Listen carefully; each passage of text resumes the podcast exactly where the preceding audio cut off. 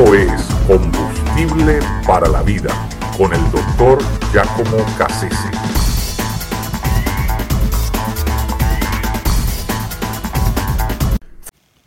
El canto de las sirenas. Sabemos por la mitología griega que Ulises, eh, aconsejado por Silce, eh, decide ordenarle a, sus navegantes que usen una especie de, cera para ponérsela en el oído eh, y de esa manera no exponerse a lo, que, a lo que se llama en la mitología griega el canto de las sirenas. Eh, ese canto de las sirenas era algo temible porque tenía una capacidad hipnótica, intoxicante, seductora ¿verdad? que mareaba a los, ah, eh, era algo como que, embrujaba a los, a los navegantes cuando surcaban los mares y, y los hacía incluso a, a, perder conocimiento de ellos mismos y, y tirarse al mar buscando eh, eh, a, las sirenas, al, canto, el canto que provenía de ellas. Y, y por supuesto, de alguna manera el, no exponerse a ese canto era la, la, única solución para preservar la vida de aquellos, de aquellos hombres. Y entonces por eso Ulises resuelve hacerlo, hacerlo de esa forma. Nosotros el día de hoy, como Iglesia de Cristo, estamos um, atravesando una sociedad, una cultura, diría mejor, eh, que, a la que llamamos posmoderna, que, que, tiene su forma de embrujarnos también, que quiere encantarnos, eh, que tiene una, una, una fuerte capacidad seductora intoxicante, que, busca eh, doparnos, anestesiarnos, ¿verdad? Para mantenernos de alguna manera em, sin la capacidad de poder reaccionar, eh, de, saber, de darnos cuenta, de hacernos consciente de los peligros eh, que estamos corriendo y, del desenlace final al cual, ¿verdad? Estas fuerzas del mal quieren, quieren llevarnos en nuestros tiempos. Eh, es algo, algo que se parece mucho a lo que he escuchado de, las ranas.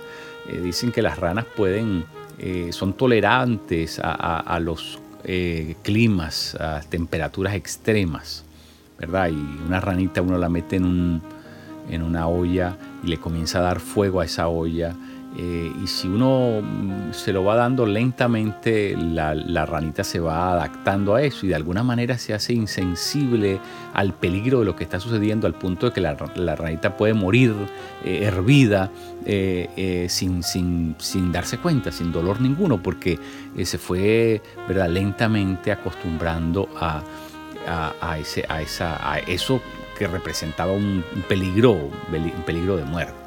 Eh, pasa lo mismo en, esta sociedad.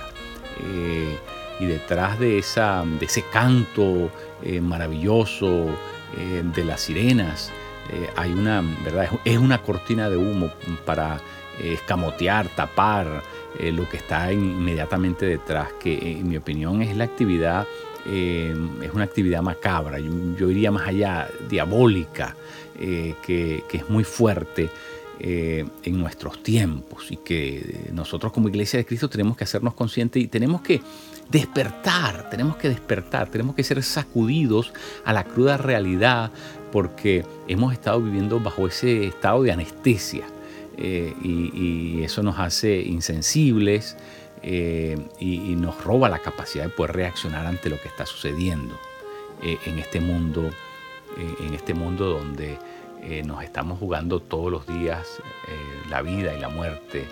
Eh, es algo, es algo cosa, es cosa seria, es cosa muy seria. Y muchas veces no, no, no nos hemos percatado de, la, de lo grave que es la situación en la cultura en la que nosotros vivimos. Las fuerzas del mal tratan de avasallar con su presencia y su actividad. y entonces, bueno, tenemos que despertar a eso despertar como despertó eh, Gandhi, eh, de forma tan cruda y tan eh, bestial, cuando Gandhi terminó sus estudios en, Londres, ¿verdad? era un abogado que había estudiado en las mejores universidades del mundo y, su primer trabajo es ir a Sudáfrica a defender causas de, de racismo, pero un racismo que él nunca había experimentado Pero cuando llegó a Sudáfrica, ¿verdad? Eh, en calidad de, abogado y, ¿verdad? Una persona que venía con una cultura muy espigada, eh, compra un ticket en el tren para irse de una ciudad a otra eh, en primera clase. Y ahí es donde vino el, el rudo despertar. Cuando lo echan de primera clase, le dicen, usted no puede entrar aquí, le tiran la maleta al piso. Eh, bueno, una, una, cosa desastrosa. No le permitieron ocupar un puesto que él mismo había comprado eh, y al cual él creía tener derecho. Y despertó a, una cruda realidad que lo, lo, va a enrumbar ¿verdad? En, en, esa, en esa búsqueda de la, de la libertad humana. Eh, una cosa muy interesante. O sea, muchas veces pasan cosas mm, muy, muy fuertes en nuestras vidas que, son las que Dios usa para despertarnos a, la realidad de lo que tenemos que hacer eh, para poder darle frente a nuestro entorno. Eh, a Sansón despertó un día sin la capacidad de poder defenderse, perdió toda su fuerza, amaneció un día con el pelo cortado y, entonces fue donde, donde despierta, ¿verdad? Y se da cuenta que, le ha quedado mal a Dios y que ha dejado de hacer por estar en la tontería, le, ha, quedado mal a Dios, le ha, perdido las oportunidades de hacer eh, aquello para lo cual fue dotado con, esa fuerza impresionante. A mí me pasó algo curioso, cuando tenía 16 años me dieron eh, ¿verdad? El, diagnóstico de que era eh, legalmente ciego. Y eso significaba, por supuesto, que todos mis sueños, un día, como cualquier otro día de la semana, todos mis sueños se enterraron.